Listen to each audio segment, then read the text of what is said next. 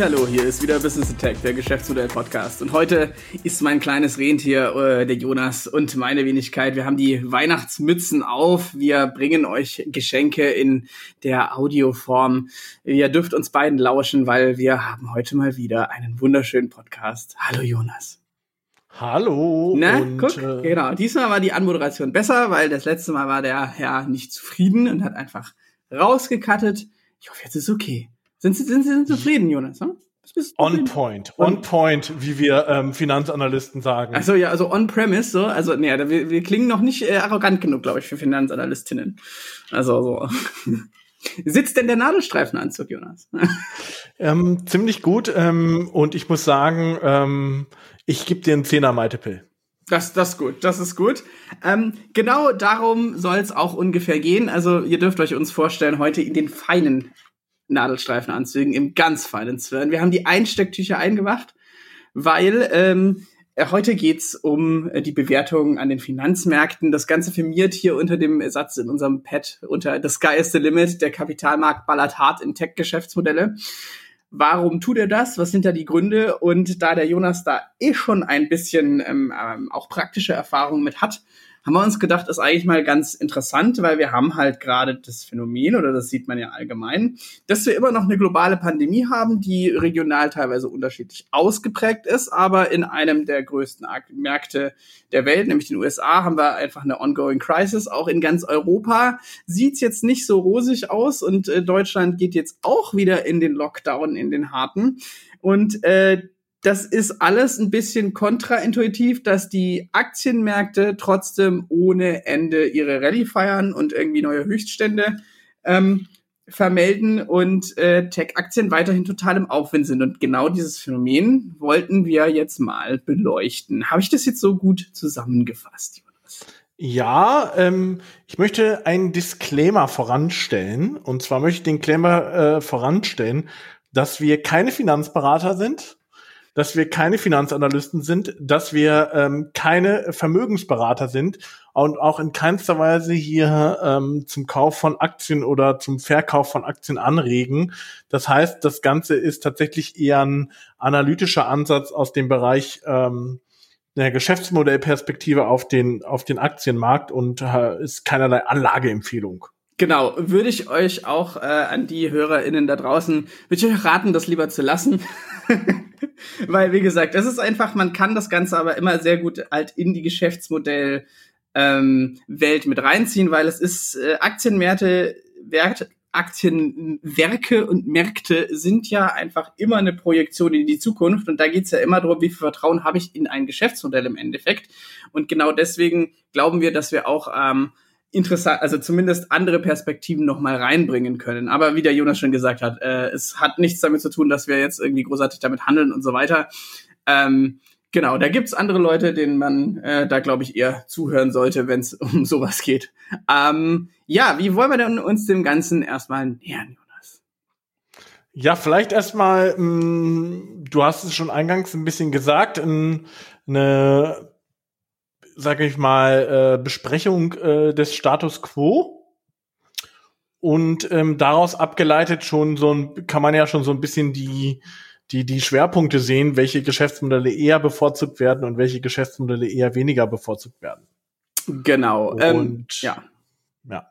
Ich glaube, am Anfang kann man einfach erstmal nochmal die Feststellung machen, die GAFA-Ökonomie, also Google, Amazon, Facebook und Apple, äh, die gehen ab wie Schmitz Katze. Das tun sie aber auch schon vor der Pandemie. Wir haben aber jetzt auch so neue Werte wie äh, vor allem Microsoft mit Teams. Äh, Airbnb ist jetzt zu hingekommen, was auch äh, sehr überraschend war eigentlich. Da hast du auch schon ein paar Podcasts zugehört, kannst du gleich nochmal zusammenfassen. Äh, Airbnb ist deutlich besser gestartet, als äh, man eigentlich vermuten dürfte in einer Pandemie, wo äh, eigentlich nicht äh, praktisch gar nicht mehr wirklich gereist wird. Ähm, warum ist das so? Und was wollen wir es schnell kurz äh, am, am Beispiel Airbnb durchdeklinieren? Äh, Airbnb ist so ein Twitter-Beispiel. Deswegen äh, würde ich das gerne nochmal separat äh, diskutieren. Mhm.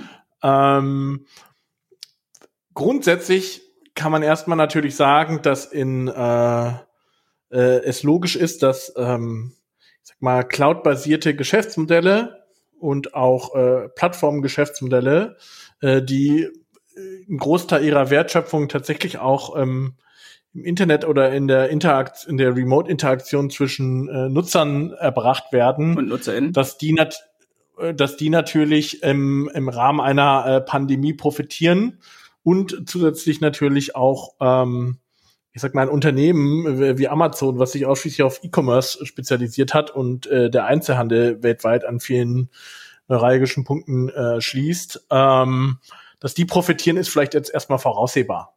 Ja, ich glaube, das ist nochmal ein ganz wichtiger Punkt auch von der analytischen Ebene, dass halt, äh, was ja in der Pandemie äh, vor allem äh, nicht gewünscht ist, sind soziale Interaktionen. Was äh, solche Plattformen oder digitale Lösungen bereitstellen, sind soziale Interaktionen, nur ohne eine, äh, mit genügend räumlicher Distanz, sage ich mal. Ich glaube, das ist nochmal das Wichtige, weil man das oft vergisst, weil es so selbstverständlich gemacht wird. Das ist halt im Endeffekt ein wunderbarer Proxy und was ja auch immer wieder kommt, es wird ja immer jetzt auch schon gesagt, dass sich, dass, äh, dass die Leute sich jetzt einigermaßen dran gewöhnt haben und das halt auch in Zukunft bleiben wird. Also eine erhöhte Rate sozialer Interaktion in der, im, im Digital Realm sozusagen. Und ich glaube, das ist auch nochmal ein ganz wichtiger Punkt, ne?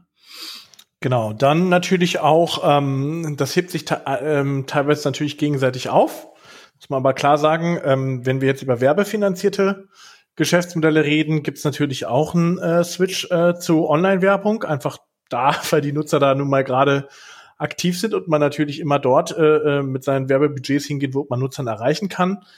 Ähm, ist aber natürlich ne, andererseits natürlich bei einer Wirtschaftskrise gehen natürlich in Summe die Werbebudgets bisschen runter.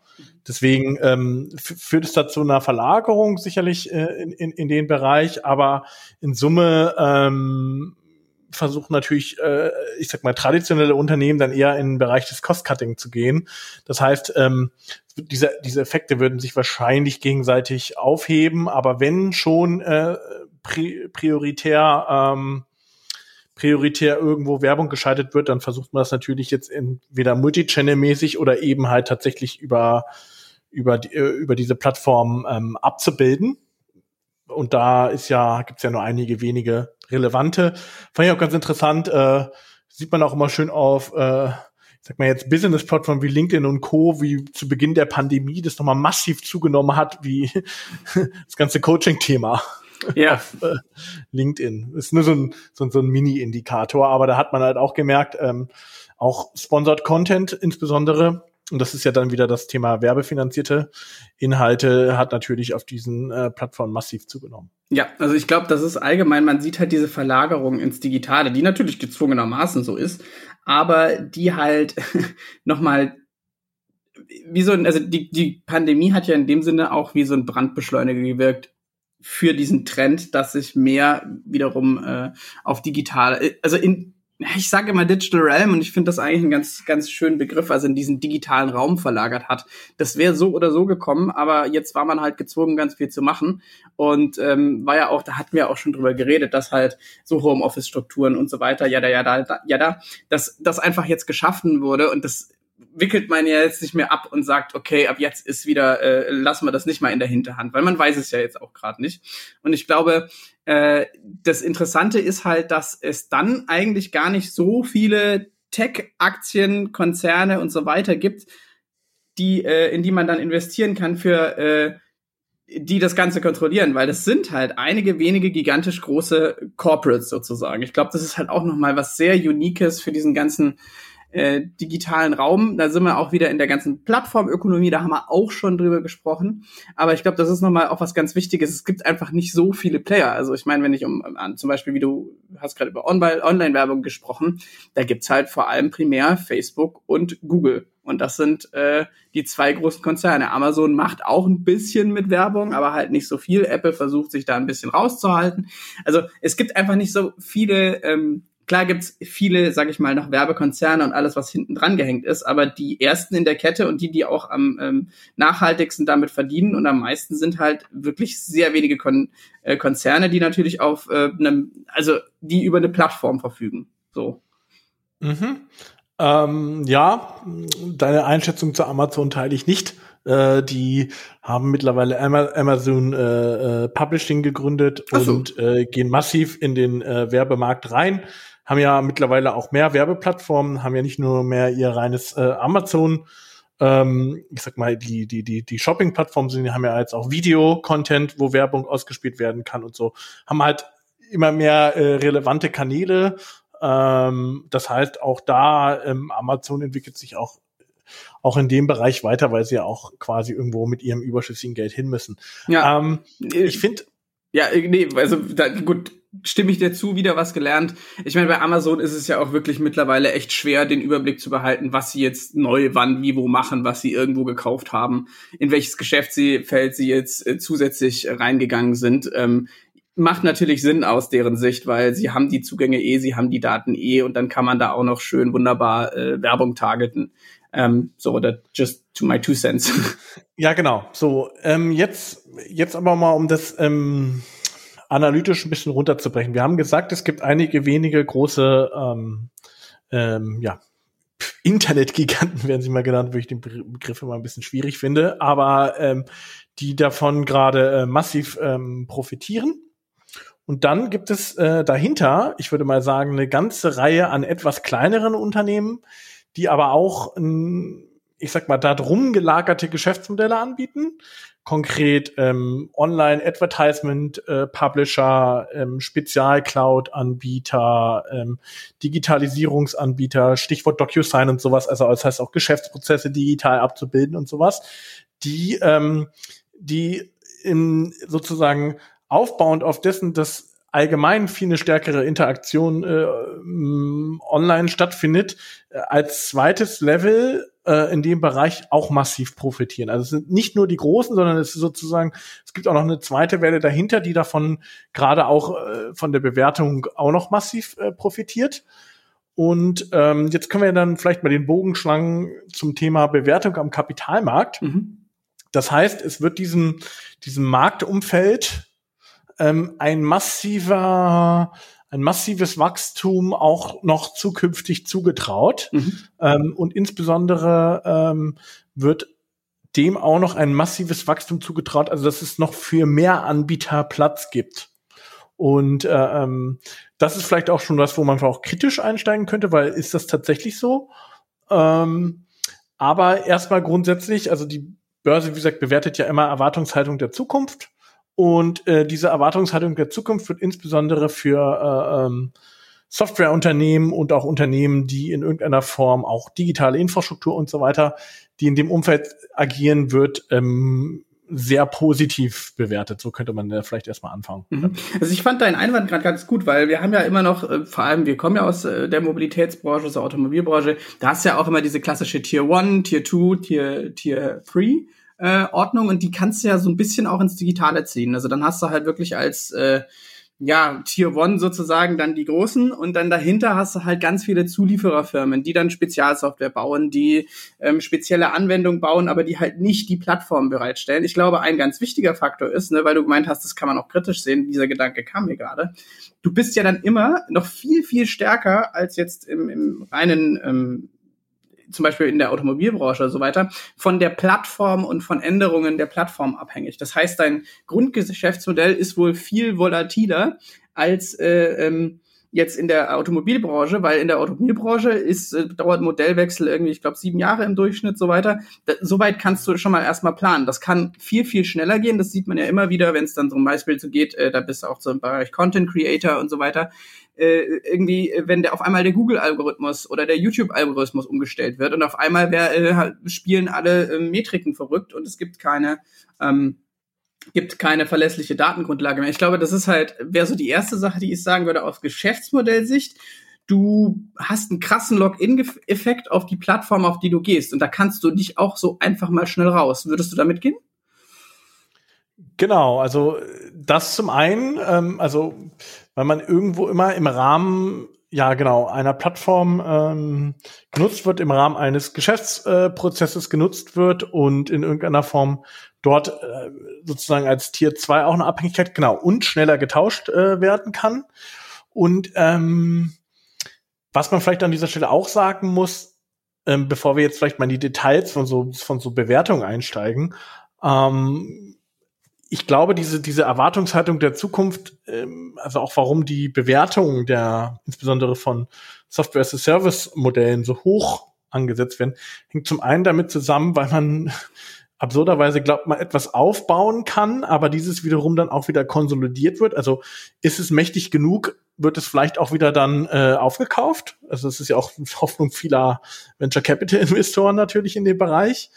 Und ähm, was man auch sagen muss, ist, dass ähm, auch da, ähm, ich sag mal, diese Wetten, die dort abgeschlossen werden, ja, also dass man, dass man sagt, hier mindestens zwei, drei, vier, fünf Unternehmen werden sich in den Bereich umsetzen, dass man da äh, ähm, auch schön sehen kann, das, was du gerade gesagt hast mit dieser Abhängigkeit, weil ähm, es ganz interessant ist mit diesen ähm, Spezialanbietern, dass selbst bei den Spezialanbietern nach einer Weile es auch wieder zu einer Konsolidierung kommt. Ähm, und ich finde, das fand ich das ganz interessant, dass es nicht nur sozusagen diese Plattformökonomie gibt, äh, wo es mittlerweile ja äh, nur noch einige wenige Unternehmen gibt, sondern das fängt bei den Tier 2 auch schon an.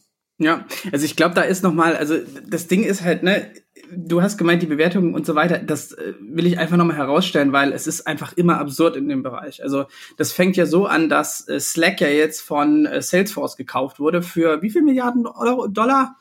Äh, ja, so ähm, 28 oder 34 Milliarden oder sowas. Mhm. Ja, also wie, wie, gesagt, wir wissen jetzt die genaue Zahl gerade nicht, die hat man nicht recherchiert, aber sie ist einfach absurd hoch. Und das ist halt, äh, weil Slack äh, wohl selber ganz gut gesehen hat, dass sie gegen Teams einfach nicht anstinken können, weil die halt das komplett einfach gepusht haben, Microsoft. Und das ist das Absurde an der ganzen Sache. Du, also äh, Teams ist ja sozusagen wiederum an dem ganzen Microsoft-Ökosystem oder der Microsoft-Plattform, muss man Office-Plattform angedockt. Und äh, Slack hatte das nicht. Und die waren ja ein erfolgreiches Unternehmen, so wie man aus den mhm. Daten rauslernen konnte. Aber sie hatten halt nicht mal ansatzweise die Chance, genau dieses äh, überall reingepusht zu werden. Die werden jetzt halt der in jedem jeder Salesforce Kunde kriegt dann halt wahrscheinlich selber noch äh, Slack dazu und das ist äh, glaube ich die Absurdität dieses ganzen Marktes ist die Beträge um die es da geht, weil eine, eine 28, 34, so, so viele Milliarden Dollar Bewertung, würde man jetzt sich schwer tun, wenn es jetzt in irgendeiner Form nicht Software wäre, dass man sagen würde, das macht jetzt aber wirklich keinen Sinn.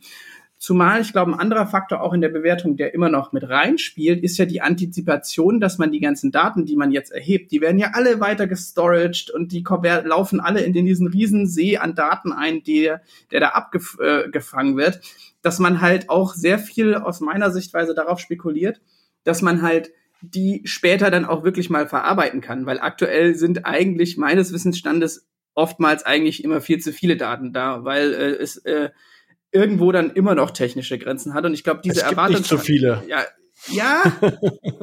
aber ich, also ich glaube die Erwartungshaltung ist halt, dass man das immer noch besser, immer besser machen kann und das deswegen ja, sind Daten halt so ein eigener monetarisieren. Wert. Ja, ja, genau. So. Also ich glaube, Daten sind da. 28 Milliarden Dollar waren es im Übrigen. Okay, sehr gut. Ähm, also waren wir, waren wir eigentlich ganz gut unterwegs. Und ja, ähm, da auch wieder, ne, eigentlich, ähm, also Salesforce be besetzt die Nische CRM ähm, ganz stark und äh, sieht halt ein ergänzendes Angebot sozusagen wenn der Sales und so weiter eh schon alles immer über die Salesforce-Plattform arbeitet, dass man das ganze Kommunikationsthema natürlich auch noch äh, tief mit integriert. Das ist so wahrscheinlich das Thema, weil das hat auch immer noch so ein bisschen gefehlt. Mhm. In, dem, in dem Universum. Aber ja, genau, das, das beweist es, da kam es zu einer starken Konsolidierung. Ähm, nichtsdestotrotz ähm, haben ja, ich sag mal, das ist ja auch immer eine Frage, wie du jeden einzelnen Kunden bewertest. Und das leckt natürlich eine trotzdem eine ausreichend hohe Anzahl an Nutzern hatte, ähm, kommt natürlich auch noch zu dieser Bewertung, weil ähm, ja, also wenn man sagt, die Daten, die Interaktion jedes Nutzer ist so und so viel wert und äh, das, äh, man keine Ahnung, man hat dann 30 Millionen Nutzer und man multipliziert das dann, dann kommt man natürlich auch äh, auf entsprechend hohe Werte, die in äh, klassischen Geschäftsmodellen allein von den Nutzerzahlen schwierig erreichbar sind. Mhm. Genau, und ich glaube, da hast du auch was, was ganz äh, Wichtiges angesprochen. Ähm, wenn man ehrlich ist und äh, so ein bisschen kriegt man ja auch mit in diesem ganzen Bereich, auch wie bewerte ich das Ganze, da ist so viel Schätzung mit dabei, weil es noch niemand, wir sind ja immer irgendwie großen Verfechter davon, alles durchzutesten und mit Tests und das weiß man teilweise ganz oft einfach nicht, weil erstmal würde ich auch als äh, jemand, der Geschichte studiert hat, ähm, und äh, man kann die Zukunft eh nie so ganz voraussagen. Also wenn wir uns äh, vor eineinhalb Jahren oder wann wir da eine Podcast-Episode, hätte ich immer gesagt, ja, es kann ja auch noch so Spezialfälle wie eine Pandemie geben. So, und dann haben dich, wenn du das im Normalfall angesprochen hast, dann haben dich immer alle ausgelacht, weil also ja, ja, das passiert aber halt auch nur höchstens alle 100 Jahre. Ähm, man kann die Zukunft einfach auch die äh, Kapitalmärkte sind einfach notorisch schlecht darin, die Zukunft wirklich abzubilden. Klar kann ich, sage ich mal, gewisse Mechaniken und so weiter verfolgen. Wenn äh, irgendwo ein Erdbeben ist, dann ist es jetzt, muss ich jetzt nicht äh, der Houdini sein, äh, um rauszufinden, dass ich dann vielleicht Kapital in äh, Baufirmen oder sonst was stecke. Und es ist jetzt auch eigentlich, und das ist bestimmt auch ein Grund für die hohen Bewertungen, es ist jetzt auch bestimmt nicht äh, die, die schlechteste Idee, vielleicht davon auszugehen, dass wir in Zukunft eher mehr in äh, der digitalen Sphäre ähm, sein werden oder die immer selbstverständlicher wird, auch in der Alltagsinteraktion und Kommunikation, in der Alltagslebenswelt, in der sozialen Realität der Lebenswelt. Das ist bestimmt keine dumme Idee. Also das ist, glaube ich, auch äh, so ein bisschen Captain Obvious ist auch immer dabei und hat damit so, so zu tun. Wie siehst du das? Ja, genau. Also zum einen unterläuft es natürlich äh, Trends natürlich, ganz klar, äh, wie du es auch schon beschrieben hast. Zum anderen äh, selbstverständlich. Ähm, wenn das denn so wäre, mit der einfachen Voraussehbarkeit und so, würden ja, ähm, ich sag mal, professionelle Investoren äh, bis auf ganz wenige Ausnahmen regelmäßig, ähm, also verlieren regelmäßig das Rennen gegen den klassischen Index einfach, ja. Also das heißt, es gibt ja so ETF-Index, die einfach eins zu eins äh, den Markt abbilden von, von Aktien und so weiter, die dann äh, historisch trotzdem immer gewachsen sind. Also wenn man langfristig investiert, ähm, ist es trotzdem häufig immer noch so, dass man, dass man Wertzuwachs hat. Lange Rede, kurzer Sinn. Es gibt professionelle Investoren, die sich den ganzen Tag damit beschäftigen, auch mit Aussichten und Geschäftsmodellen um die Zukunft. Und dort, äh, da gibt's auch schöne äh, wissenschaftliche Untersuchungen dazu, sie ähm, sind in der Regel ähm, maximal genauso gut oder eher schlechter in ihrem Investment, weil sie ähm, gewisse Dinge hoch oder unterbewerten. Ja, jetzt war es dieses Jahr natürlich, wenn du irgendwie sowas hast, ich habe das eben mal rausgesucht, so, so ein, so ein Cloud-Index äh, äh, gesetzt hast, dann ist der natürlich abgegangen wie Schmitz Katze. Aber die Frage ist ja, ob du das dauerhaft wiederholen kannst oder ob du jetzt nicht sogar schon wieder im Bereich ähm, der Überbewertung bist. Mhm. Ähm, das heißt, ähm, dass im Prinzip nächstes Jahr dann das auch wieder eingepreist wird, dass es dieses Jahr eine Überbewertung gab aufgrund äh, dieser Sondersituation.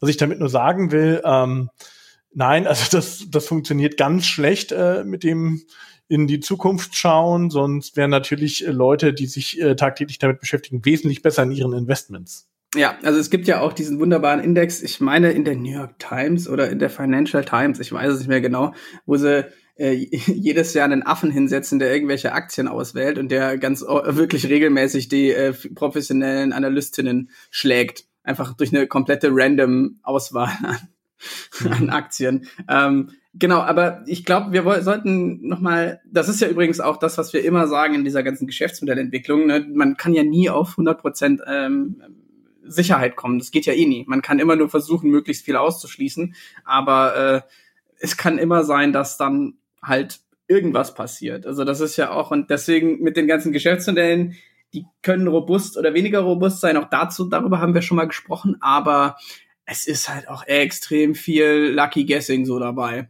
Ähm, mhm. Wie gesagt, aber ich glaube halt deswegen, dass, also einer der ganz profanen Gründe ist, es ist absehbar, dass ähm, wir auf jeden Fall die digitale Sphäre und damit halt auch Softwareunternehmen, Unternehmen, die irgendeine Art von Plattform herstellen, Unternehmen, die in irgendeiner Form äh, vielleicht auch gar nicht mehr asset-based sind, dass die einfach in Zukunft zumindest also immer noch wichtiger werden, einfach weil dieser Austausch zunimmt. Ich glaube, das ist so der Part eins der Explanation. Wir könnten uns jetzt aber ja mal so langsam damit auseinandersetzen, wie wird das eigentlich so in der Praxis gemacht, ne?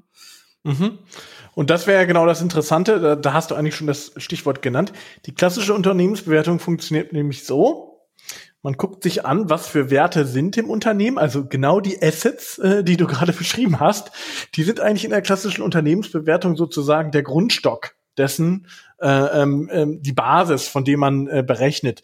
Guckt sich dann natürlich die, die, die letzten irgendwie sieben bis zehn Umsatzjahre an und ähm, sagt, prognostiziert das dann in die Zukunft, äh, wie die Entwicklung ist und kommt dann zu einer zu wie auch immer gearteten Bewertung. So sieht eine klassische Unternehmensbewertung aus. Was eigentlich super bescheuert ist, wenn man drüber nachdenkt. Weil da so wieder genau. Nee, hat historisch eigentlich ganz gut funktioniert. Echt? Also, aber also, ich habe halt da immer meine Probleme, wenn man sagt so, ja, das war alles in Zukunft und äh, und deswegen wird's auch so in der, äh, äh, nee, das war alles in der Vergangenheit und deswegen wird's jetzt auch so in der Zukunft sein. Das heißt echt, das, also für mich ist das einfach so ein bisschen Hanebüchen immer noch.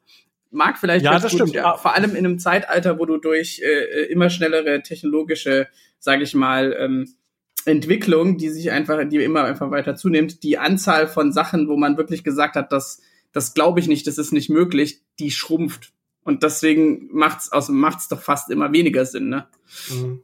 Es gibt halt unterschiedliche Unsicherheiten in, äh, in Geschäftsmodellen. Ne? Ähm, deswegen fehlt mir da schwer, da eine pauschale Aussage zu sagen. Aber mhm. lass uns es mal am Beispiel Automobilindustrie machen. Mhm. Ähm, da hast du eigentlich eine hohe Prognosefähigkeit, mhm. weil du kannst jetzt sagen, ein Konzern wie Volkswagen verkauft 11 Millionen Autos im Jahr. So, jetzt kannst du natürlich sagen, ähm, wie wird sich das nächstes Jahr entwickeln? Wird er vielleicht 12 Millionen verkaufen oder 10 Millionen oder so? Ja, es gibt da so eine gewisse Range, ne, in der er sich bewegt. Ne?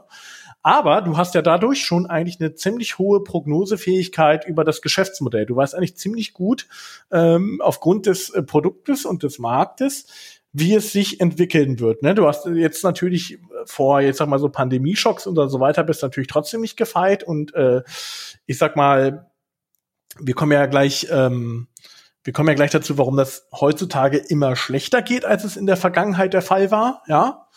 Ähm, weil sich eben genau die Veränderungszyklen ähm, verschnellern. Das haben wir auch schon in zig anderen Podcasts gesagt, aber so hier ist es genauso. Aber von der Basis könntest du erstmal sagen, ich habe so und so viel Assets im Unternehmen, also Fabriken, äh, Mitarbeiter, das verbundene Know-how, Kapital, verbundenes Know-how. Das bewerte ich erstmal als mein Asset und dann habe ich natürlich meinen Markt, den ich auch, ähm, den ich natürlich irgendwie wachstumsmäßig entwickeln will, aber da wird es jetzt auch nicht, die werden jetzt nicht plötzlich doppelt so viele Autos verkaufen oder so, ne? Ja. Ähm, und auch nicht plötzlich gar nichts mehr verkaufen. Ja? Das heißt, ich habe da eigentlich sozusagen auch über in der klassischen Unternehmensbewertung durchaus ähm, eine realistische Chance, auch zumindest einen annähernd äh, äh, validen Unternehmenswert zu ermitteln. Deswegen funktionieren diese Methoden in so welchen Geschäftsmodellen schon noch relativ gut. Oder wenn ich Scheiter verkaufe, ich habe letztes Jahr 100.000 Scheiter verkauft, nächstes Jahr verkaufe ich 120.000 äh, Scheiter und habe die und die Assets dahinter. Also da funktionieren diese Methoden durchaus noch ganz gut. Ja gut, da kann ich es mir auch vorstellen. Da hast du ja in dem Sinne irgendwie eine Art physikalische Begrenzung auch. Du hast halt eine Produktionsstraße, entweder ich baue eine neue und kann dann mehr, aber mhm. das dauert auch wieder Zeit und so weiter. Also das ist halt nicht, da bist du diese Asset-Based Business. Da, da, da gehe ich mit. Klar, da kannst du jetzt, da hast du vielleicht plus, 10 Prozent, minus 10 Prozent, aber äh, in Summe bist du wahrscheinlich irgendwie immer bei einem Mittel. Ja, okay, da gehe ich mit. Kommen wir aber jetzt mal zu dieser ganzen GAFA-Ökonomie und so weiter. Wie, mhm. wie soll ich denn da Sachen einpreisen? Okay, klar, was ich auf jeden Fall einpreise und was deutlich wichtiger ist, das weiß ich ja in jedem Fall, ist sowas wie die Workforce, die ich habe, weil das sind meistens noch deutlich hochspezialisierte Mitarbeiter und Mitarbeiterinnen ähm, die ganz spezielles Domänenwissen haben und die halt auch relativ wertvoll sind. Aber mehr habe ich ja erstmal nicht, weil im, im, im Extremfall brauche ich ja nur MitarbeiterInnen Laptops und äh, eine gute, äh, gute Cloud-Infrastruktur und kann dann meine Sachen mhm. entwickeln. Genau, und da scheitert halt so eine klassische ähm, ähm, Asset-basierte Unternehmensbewertungsmethode würde da äh, äh, ähm, natürlich komplett dran scheitern, weil ähm, wenn ich die reinen Assets im Unternehmen bewerten würde und nicht das äh, die üblichen Kenngrößen des Marktes und äh, dann würde ich da werden die ja massiv müssten die ja massiv schlechter bewertet sein als die Unternehmen, die wir gerade vorher angesprochen haben. Mhm. Ähm, und warum ist das nicht so? Weil man da tatsächlich eher mit einer Multiplikatoren ähm, Methode arbeitet. Und diese Multiplikatoren-Methode, die geht eher vom ähm, Finanzergebnis aus, was ein mhm. Unternehmen erwirtschaftet und multipliziert entweder EBIT, also den Gewinn vor Steuern, oder den Umsatz mit einem ähm, Multiplikator. Mhm. So. Und dieser Multiplikator, der ähm, ist extrem unterschiedlich. Und da sind wir wieder bei dem Thema Geschäftsmodelle. Je nachdem, welches Geschäftsmodell ich äh, erstens, in welches Geschäftsmodell ich einsortiert werde. Mhm. Ja, also was ist der Kern meiner Wertschöpfung? Und da gibt es dann gewisse Multiplikatoren, die man dann auf das eigentliche Ergebnis draufsetzt. So. Mhm. Und jetzt habe ich hier eine relativ alte Übersicht aus dem Jahr äh, 2010. Da war das, äh, sagt man, ähm, irgendwie Softwareunternehmen haben irgendwie ein Multiple von 15 auf ihren reinen EBIT und ein Multiple von 4 auf ähm, ihren Umsatz. Und ähm, da sind wir schon lange von weg. Wir sind eher bei Umsatz Multiple 8, mhm. Umsatz Multiple 10. Ja, also wir sind da wirklich, ähm, das ist ganz, fand das ganz niedlich, das hier mal reinzukopieren, weil da sind wir schon lange nicht mehr. Ne? Ja. Ähm, wir sind da natürlich bei so und dann guckt man sich Vergleichsunternehmen an, ja, die man wieder dem Markt äh, sozusagen zuordnet ähm, bildet daraus ähm, sozusagen einen Vergleichswert, der, äh, also wo man, weil man hat ja häufig bei Softwareunternehmen keine historischen Daten oder nicht zu, nicht ausreichend viele historische Daten, deswegen kann man nur Unternehmen eigentlich nehmen, die aktuell am Markt sind oder äh, seit kürzerer Zeit am Markt sind und bildet da sozusagen eine sogenannte Peer Group und auf dieser Peer Group wiederum und äh, dessen wie der allgemeinen Brancheneinteilung ergibt sich dann halt dieser Multiple. Mhm. Und ähm, da ist natürlich ein extremer Stretch drin und das führt tatsächlich auch dazu, dass so ein Unternehmen wie Shopify, ähm, was ähm, willst du kurz erklären, was die machen? Ja, ähm, Shopify ist in ihrem Geschäftsmodell ein, ähm, wie, wie würde man es denn, ein ein Bereitsteller einer E-Commerce-Plattform für Online-Shops inklusive Ab Abhandlung, äh, also Abwicklung von Geschäftsprozessen, Aufsetzen vom Website, äh, Aufsetzen eines Shop-Systems und das halt für kleine und mittelständische Unternehmen, die ganz einfach sich einen Online-Shop aufbauen ja, wollen. das ist eigentlich genau. Shopify. Ich hätte es als, als einfach äh, E-Commerce Off-the-Shelf-Lösung bezeichnet. Einfach nur klack. Im, im, besten Fall ist es ja so, du klickst dir deinen Online-Shop so zusammen. Du hast zwar dann mhm. vielleicht keine außergewöhnliche Oberfläche, aber du kannst da deine Produkte reinstellen und ähm, dann wird automatisch, du musst dich nicht drum kümmern mit einer Bezahlsoftware und DSGVO oder sonst was, weil das übernimmst du alles davon und du gibst denen dann halt wahrscheinlich pro Durchleitung einen Share, nehme ich an. Ähm, ja, es gibt, gibt unterschiedliche Modelle, Share oder ähm, Subscription Model und so weiter. Da gibt's da gibt's unterschiedliche Verrechnungsmöglichkeiten, genau. Das ist dann auch ein bisschen mal an den Umsatz gekoppelt, äh, der durch ähm, der durchläuft. Der durch den Online-Shop geht, weil ähm, Shopify ist ja vor allem ganz viele kleine Shops, mhm. ne? Die mit einer geringeren Anfangsinvestition das erstmal umsetzen sollen. So, und die befinden sich halt genau in diesem Bereich Software-Plattform. Mhm. Und ähm, wenn du dir eine reine Asset-basierte ähm, Methode dort anwenden würdest, dann kämen die niemals auf so eine Bewertung. Ja. ja. Aber sie haben halt den Vorteil, ähm, sie können erstens innerhalb von kürzester Zeit äh, eine hohe Nutzeranzahl aggregieren, weil es eben Nutzerinnen, genau. Und ähm, das Zweite ist, sie werden eben als Softwareunternehmen einsortiert. Das heißt, haben auf ihren reinen Umsatz, und in dem Fall geht es sogar tatsächlich eher um Umsatz, weil natürlich auch noch viel Risikokapital drin ist. Heißt, das, das Thema Gewinn steht gar nicht an erster Stelle, sondern erstmal das Bereich Wachstum, Wachstum, Wachstum. Mhm. Ja? Und ähm, haben dadurch halt diesen hohen Umsatzmultiple. Und deswegen kommt das dazu, dass zum Beispiel so ein Unternehmen wie Shopify in diesem Jahr mal äh, äh, deutlich oder fast doppelt so viel wert war wie ähm, Volkswagen. Ja, das ist genau, das ist ja diese Absurdität der Bewertungen einfach. Es ist einfach deswegen ist es genau, also da sind wir auch wieder beim bei dem bei dem Standardbeispiel Tesla, ne? Die ja mhm. im Endeffekt auch nur, das ist halt im Endeffekt ein Autobauer mit gutem mit gutem Marketing und gutem Image und die machen natürlich nur Europa, äh, nur Europabauer, nur Elektroautos. und äh, mhm. sind trotzdem äh, waren doch zeitweise jetzt äh, mehr wert als Daimler, BMW und äh, irgendwie VW zusammen. Ja, immer noch. Immer noch, immer noch. Ja, ja, ist, ja genau. Man, man Dollar pro Aktie. Mhm. Man verliert so langsam auch teilweise den Überblick, aber die werden ja auch primär immer noch als Softwareunternehmen ein, äh, angesehen. Und das ist wahrscheinlich, das ist doch der Grund dafür auch, dass die so hoch bewertet werden.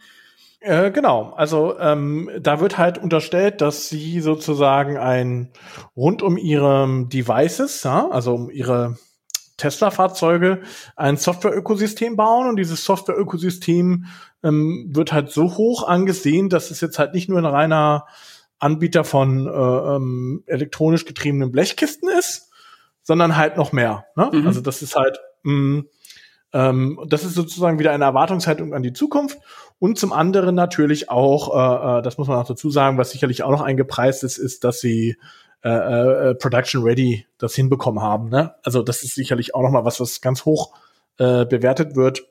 Genau, also ähm, Production Ready heißt einfach nur, mittlerweile wird ihnen zugetraut, dass sie die äh, hohen Absatzziele, die sie vorgegeben haben, auch wirklich produzieren können, weil das ist ja nochmal eine ganz eigene Wissenschaft und Kunst, so eine Autoproduktionsumgebung äh, hochzuziehen. Das ist ja auch eins, genau. eins der äh, Assets, die definitiv die deutsche Automobilbranche immer noch hat. Sie können nämlich einfach saugut produzieren. Mhm. Genau, und äh, dieses Asset wiederum, du hast es gerade schon gesagt, dieses Asset wird aber am Kapitalmarkt nicht so hoch bewertet. Nö. Also, ähm, ne, also ist ganz schön, weil du mal dieses sagst, ähm, eigentlich genau das richtige Wort dafür verwendet, weil diese Assets ähm, werden aktuell ähm, tatsächlich sogar eher als, ähm, ich sag mal, als Klotz am Bein bewertet. Und ähm, da ist jetzt genau die Frage, ähm, was heißt das denn, ähm, sage ich mal, aus einer Geschäftsmodellperspektive, ähm, ähm, wenn ich jetzt ein klassisches Unternehmen bin mhm. und äh, ähm, was wäre meine Strategie als ein klassisches Unternehmen, um ähm, ich sag mal, die, die, die, die Wachstumsgröße oder die, die, die, die positive Zukunftserwartung an ein, äh, ähm, an ein eher, ich sag mal, softwarebasiertes Unternehmen oder an ein eher ähm, Non-Asset-Unternehmen, wie, wie, wie kann ich so etwas gestalten, äh, ähm, um das mitzunehmen? Also als erstes hole ich natürlich teure BeraterInnen. die sagen mir also, dann, ah ja, äh, wir müssen eine Software-driven Company werden und äh, Mindset, Mindset, Mindset und äh, ja, ich glaube, leider haben sie damit teilweise recht, aber wenn ich so ein ganz klassisches Unternehmen bin, dann geht es ja viel eher darum, dass man sich mal überlegt, was fallen denn eventuell, also wo, wenn ich zu einem Softwareunternehmen werden will, muss man sich halt erstmal überlegen, wo habe ich denn das Domänenwissen und die Möglichkeit überhaupt gute Software zu schreiben. Weil Standardlösungen, das ist nicht mehr das Problem, würde ich jetzt mal sagen. Die gibt's eigentlich für äh, alle, für alle Anwendungsbereiche mittlerweile. Aber wo ich immer noch natürlich ähm, punkten könnte, wäre wirklich spezielles Domänenwissen, wo das ich dann in Software überführe. Das wäre so mein, genau. meine Antwort. Also es gibt sicherlich unterschiedliche Dimensionen. Das eine wäre wahrscheinlich tatsächlich ähm, eine Empfehlung, äh, die leider natürlich auch die klassischen Berater machen würden, weil es ja auch grundsätzlich nicht falsch ist, zumindest aktuell, ähm, diesen Bereich äh, Software in irgendeiner Form eine gewisse Unabhängigkeit zu geben. Also mhm nicht zu unabhängig, weil dann kann ich sozusagen die das Asset, was ich eben mit diesem sogenannten Domänenwissen, was du gerade gesagt hast, kann ich das ja dann nicht mehr nutzen. Aber auch es muss unabhängiger sein. Also es kann jetzt nicht nur einfach irgendwie immer mal ein Softwareingenieur links und rechts daneben laufen. Das funktioniert nicht. Ähm, und das Zweite, ähm, was du auch schon gesagt hast, ist, ähm, ich muss mir überlegen, wenn ich mir diese klassischen äh, Wertschöpfungsstufen angucke, auf in welcher Phase möchte ich denn tatsächlich mit meiner Software interagieren? Also ist es tatsächlich irgendeine Spezialanwendung? Ist es tatsächlich sogar, ähm, ich würde es nicht so sehen, dass es überall schon alles gibt. Ähm, ich finde das schöne Beispiel ist immer Klöckner, diese ähm, Stahlplattform. Also es gibt durchaus auch noch Branchen, wo äh, man durchaus auch noch auf der Plattformebene was machen kann, aber nicht überall. Ja, wie gesagt, im Grundsatz würde ich eher davon ausgehen, dass irgendeine Standardlösung sich meistens schon etabliert hat. Also ich glaube, das ist nochmal was ganz Wichtiges, was man sagen muss. Man wird kein Softwareunternehmen dadurch, indem man bestehende Betriebsprozesse irgendwie optimiert und die halt irgendwie digital überführt. Das bringt nichts. Das ist wichtig. Das, das muss man machen, aber das, das, das führt noch nicht dazu, dass du ein Softwareunternehmen bist. Ja, genau. genau. Und das würde auch niemand von außen jetzt konkret irgendein Analyst dann plötzlich so bewerten, nur weil du sagst hier, ähm, bei uns laufen die äh, Geschäftsprozesse ähm, jetzt irgendwie digital ab. Ja, ja, das wird eher so, ja, war das vorher nicht so? nee, vor allen Dingen würde man sich ja anschauen, welchen Anteil an deiner Wertschöpfung, also an deinem, konkret an deinem Umsatz, ähm, machen tatsächlich denn diese äh, softwarebasierten Geschäftsmodelle aus? Mhm. Und das ist ja dann wieder das, wo du es eigentlich relativ hardfact-mäßig ab ähm, ähm, sehen kannst. Ähm, ist es jetzt wirklich nur eine irgendwie eine Marketingaktion oder ähm, ähm, spiegelt sich das tatsächlich auch in deiner in deiner Wertschöpfung wieder? Ne? Genau, da bist du ja auch wieder auch bei so ganz klassischen KPIs. Wie viel Software Engineers hast du denn überhaupt in, in Relation zur Gesamtbelegschaft? Das ähm, ist ja auch nochmal so ein Faktor. Genau. So, und jetzt ähm, ist genau die Frage, jetzt ist es natürlich wichtig auch äh, zu verstehen, dass es natürlich auch kein Allheilmittel ist, aus äh, jedem Punkt dann sofort einfach nur ein äh, Softwareunternehmen zu machen. Aber, und da bin ich mittlerweile eigentlich ein bisschen radikaler, ich sage schon, ähm, dass deine Wertschöpfungskette ähm, in irgendeiner Form auch dort, äh, also du musst egal welches Unternehmen du bist, äh, dir überlegen, welchen äh, kann ich einen Wertschöpfungs ähm, kann ich einen Wertschöpfungsanteil haben, der auch, ähm, sage ich mal, im Wesentlichen durch entweder einen digitalen Kundenkanal oder durch eine digitale äh, Wertschöpfung abgebildet werden kann. Mhm. Also das, äh, das ist, äh, kann man sogar für einen ähm, Batteriehersteller oder sowas sehen. Ja, mhm. also ich glaube zum Beispiel ganz oft sind auch relativ naheliegende Sachen sowas wie äh, du wirst, kannst du sowas wie as a Service anbieten. Keine Ahnung, wenn du Produktionsanlagen oder sonst was herstellst für irgendein komisches Nischenprodukt. Du wirst als Hersteller ja immer besser deine Produkte kennen. Also kannst du ja vielleicht anbieten, wenn es jetzt natürlich nicht ein hochdiverses Produkt ist und du irgendwie, vielleicht kannst du Sonderfertigung anbieten in deinem, in deiner eigenen Straße, die einfach darauf ausgelegt ist. Kleine Serien, sonst was. Also das kann auch sowas sein. Das ist ein ganz kleiner Geschäftsmodell-Änderungsding. Aber da kann ich relativ viel äh, machen. Also das wäre zum Beispiel eine ganz einfache Sache, über die man immer nachdenken kann, glaube ich. Mhm. Also wird klar, was ich meine? Ja, äh, ähm, aber vielleicht auch nur, weil wir häufig darüber sprechen. Ja, dann äh, ja, äh, glaube ich, wollen wir das kurz einfach oder erklärst du schnell, dann Du weißt, was ich meine. Ähm, ja. ja. es wäre für mich jetzt noch nicht ähm, digitale Wertschöpfung, weil am Ende des Tages ähm, stelle ich ja nur den Erlösmechanismus um. Naja, ja? aber dann kann ich ja, keine Ahnung, da kannst du ja dann anfangen, damit zu spielen. Das ist ja so ein Anfang. Dann kannst du ja sagen, okay, du, du, wir, wir machen dir jetzt hier ein komplettes äh, As-a-Service-Angebot. Du kriegst einfach deine Teile und dann kann ich da anfangen zu optimieren. Und äh, du zahlst den, den Betrag dafür und ich versuche dann da in die Optimierung zu gehen, dann macht es wieder Sinn, weil der Betrag wird ja, ist ja dann nur eine Geschäftsmodelländerung, weißt du? Ja, und ich muss Daten erheben, um es ja. optimieren zu können. Mhm. Genau, aber ähm, wurde es, äh, ich glaube, wir wollten es noch erklären, was wir eigentlich meinen gerade. Ja, nee, da würde ich auf die Verfolge as a Service äh, Modelle verweisen. Ach so, da haben ja, wir das, glaube ich, relativ stark im Detail auch äh, diskutiert. Mhm. Ähm, hier möchte ich eigentlich den Fokus dieser Unternehmensbewertung beziehungsweise Bewertung von Geschäftsmodellen eigentlich nicht verlieren wollen. Ja, hast, ähm, hast einen Punkt, hast einen Punkt. Weil ich das mal ganz interessant fand, auch sich mal die unterschiedlichen äh, Branchengeschäftsmodelle äh, miteinander zu vergleichen. Mhm. Also Software haben wir jetzt schon ganz viel drüber gesprochen. Ähm, aber es gibt natürlich auch andere Bereiche, die ähm, von ihren Multiplikatoren auch höher bewertet werden als andere. Ja. Mhm. Das heißt, ähm, wenn man sich an, wenn man sich anschaut, wie zum Beispiel ähm, der Bereich äh, Telekommunikation bewertet wird, dann wird er auch höher bewertet als andere Geschäftsmodelle. Ähm, auch da äh, wahrscheinlich äh, schlicht aus der Logik heraus, dass man sich glaubt, naja, ähm, alles klar, schön und gut, alle neuen digitalen Geschäftsmodelle müssen in irgendeiner Form natürlich auch eine Infrastrukturanbieter dazu haben. Mhm. Und wenn das äh, ähm, hochgeht, dann muss in irgendeiner Form auch äh, ein IKT-Unternehmen davon profitieren. Mhm. Und ähm, das lässt sich zumindest in diesem Jahr auch so, ähm, so erkennen. Also es ist ein Back Backbone Multiple. mhm. Und das nächste Thema, und ähm, das ist vielleicht auch noch etwas, wo wir noch nicht drüber gesprochen haben, ist ähm, die Bewertung, die immer stärkere Bewertung von Kundeninteraktion, Kundenbewertung, direkter Zugang zu Kunden. Und das lässt ziemlich gut erkennen, warum auch ähm, in der Einschätzung Medien- und Contenthersteller äh, tendenziell höher bewertet werden, als man es eigentlich äh, dem reinen Umsatz äh, zutrauen würde. Da sind wir auch bei so Bereichen wie Netflix und so weiter. Mhm. Ja, mhm. aber da würde ich doch fast sagen, das ist doch irgendwo auch eine Art von Plattform, Unterhaltungsplattform. Also du, mhm. also deswegen, da bist du ja wieder in der Logik drin.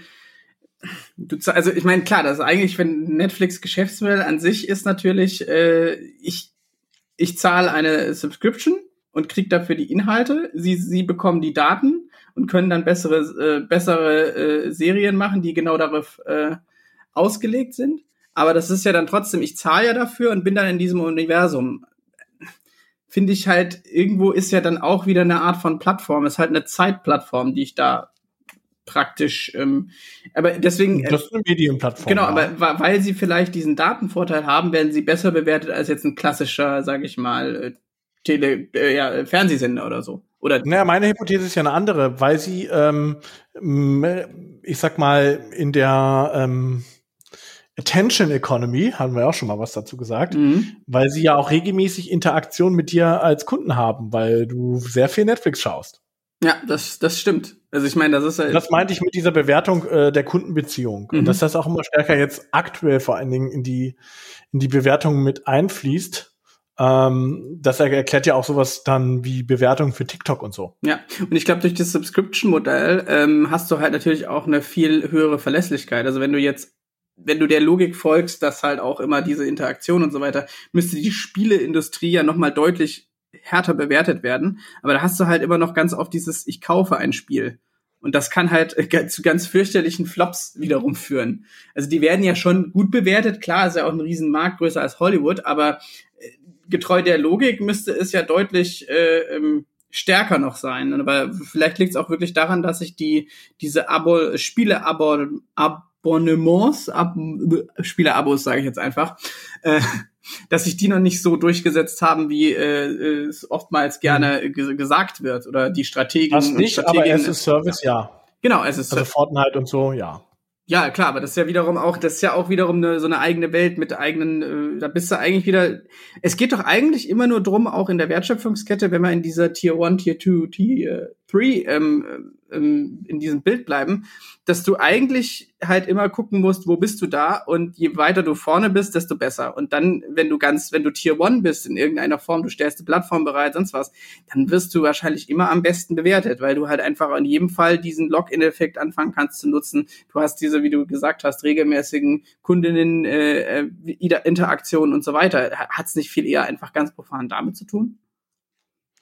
Ähm, Absolut. Ähm, da ist natürlich immer die, äh, äh, würde ich den einen KPI-Relevanz an dieser Stelle aber nicht vergessen wollen. Ähm, bitte jetzt nicht jeder Mittelständler eine eigene Plattform bauen. Das ist nur mein kleiner Hinweis an dieser Stelle. Ja, ja, gut, das, äh, nee, das bringt auch nichts. Ich meine, das ist ja, da, da sind wir aber wieder auch, ne, Tier One heißt genau absurde Beträge. Immer. Die ganze Zeit.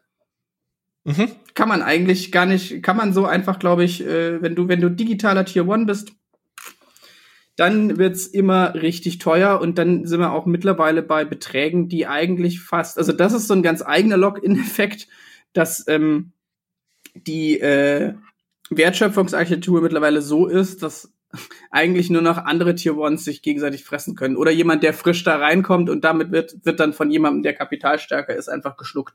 Ich glaube, das mhm. ähm, wäre so, das, weswegen wahrscheinlich, und das ist meine Pro Prediction, wenn man es von der, von der Geschäftsmodellseite her kommt, weswegen der Faktor Regulierung ein deutlicher ähm, ähm, Unternehmensbewertungs äh, wird wichtiger werden in der Unternehmensbewertung. Nämlich wie hoch ist denn die Chance, dass ich weg, äh, dass ich reguliert werde und dass damit zum Beispiel sowas wie Haftungsrisiko oder Verantwortung und so weiter, dass äh, die äh, steigen. Also ich meine, heute glaube ich kommt die der Entwurf für die neue Richtlinie raus auf EU-Ebene und so weiter. Ich glaube, das wird ein super wichtiger Faktor zukünftig. Gibt es ein prominentes Beispiel in diesem Jahr, End Financial, wo wir auch wieder bei Bewertung am Kapitalmarkt geben, mhm. ähm, die äh, Payment-Ausgründung äh, von Alibaba, mhm. die ähm, aufgrund regulatorischer Hinweise, Monopolfunktionen, äh, Feed, äh, ähm, ähm, Clash, äh, Clash oder beziehungsweise ähm, ja Clash eigentlich äh, durch die chinesische Öffentlichkeit und so weiter ihren Börsengang äh, verschieben musste. Mhm. Oder und äh, da, da, da, da sieht man schon so ein, so, so ein Beispiel. Ja? Also ein, ein sehr deutliches wäre mich wahrscheinlich sonst der größte Börsengang in diesem Jahr gewesen. ja, es ist, es ist, wie gesagt, aber da sind wir, kann man sich, glaube ich, ganz gut merken, die Eselsbrücke. Wenn, wenn du vorne mitspielst, äh, wird's teuer. Also dann wird's absurd teuer immer. Und du brauchst Zeit. Also ähm, das ist auch nochmal der Punkt. Ähm, es ist ähm, zwar so, dass du an der Börse, und es ist wahrscheinlich auch sinnvoll, an der Börse tatsächlich ähm, das Geld mitzunehmen, aber wirklich relevante Plattform aufzubauen, gibt es eigentlich kein Beispiel, wo es schnell funktioniert hat.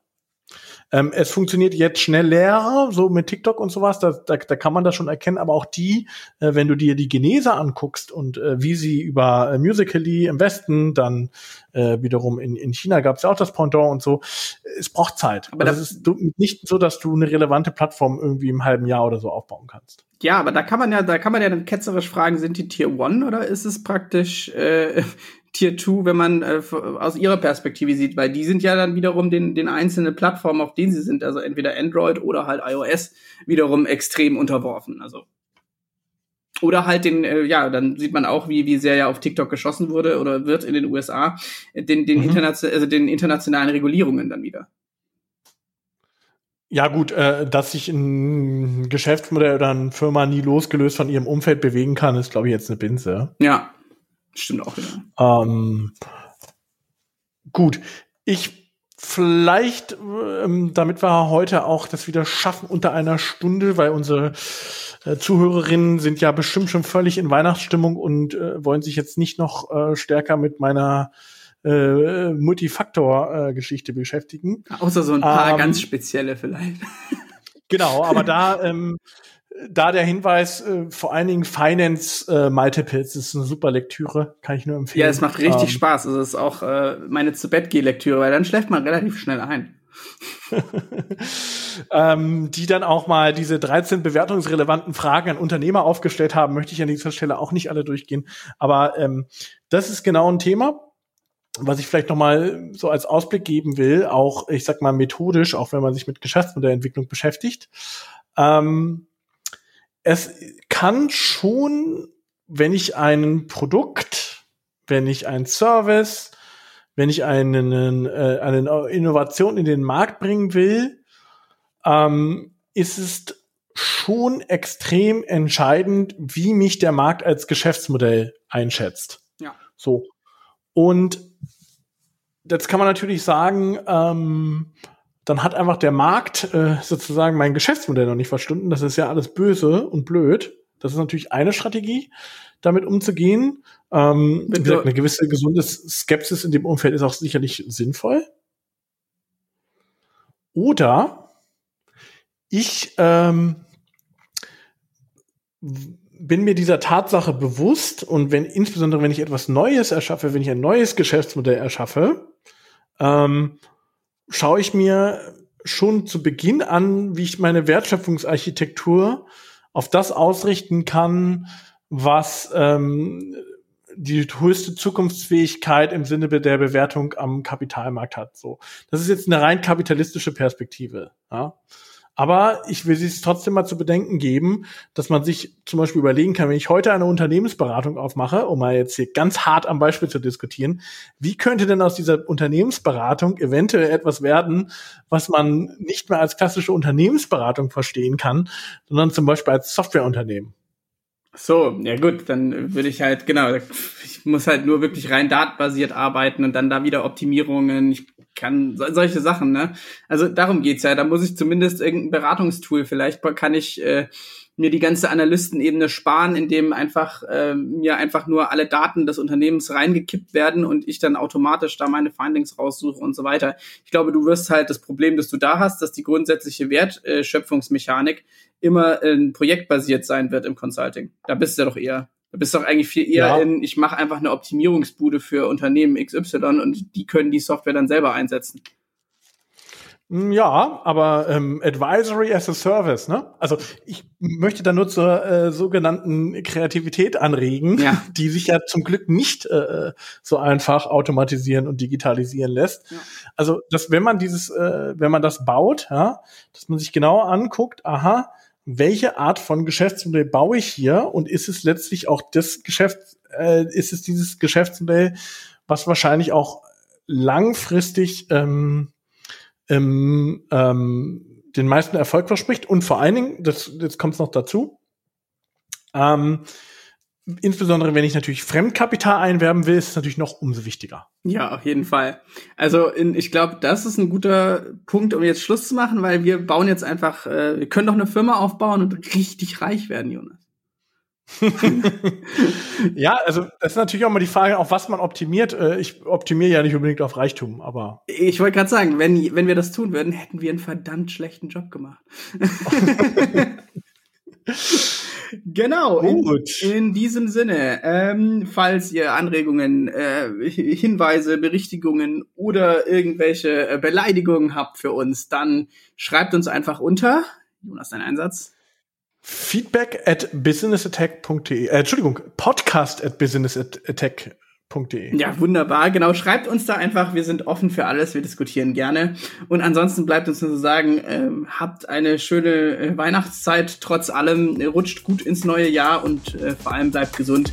Wir hören uns auf jeden Fall wieder. Ne? Ja. Tschüss. Tschüss.